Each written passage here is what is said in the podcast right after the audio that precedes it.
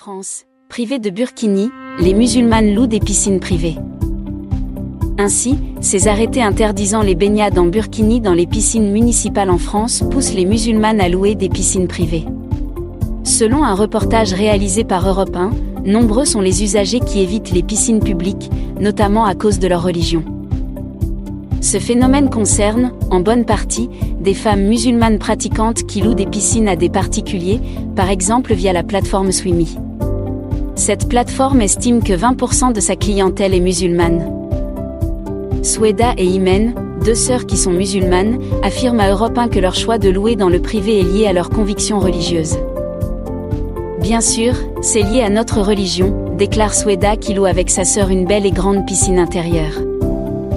C'est dans cette maison de Lampertheim, près de Strasbourg, que ces deux sœurs passent un après-midi ensoleillé. Elles déboursent 30 euros de l'heure, en frais de location de cette piscine chez une particulière. Ici, on peut être en maillot de bain et à l'abri des regards. C'est vrai que ça coûterait moins cher d'aller dans une piscine publique, mais c'est ce cadre privé qui nous attire et le fait de pouvoir porter n'importe quelle tenue.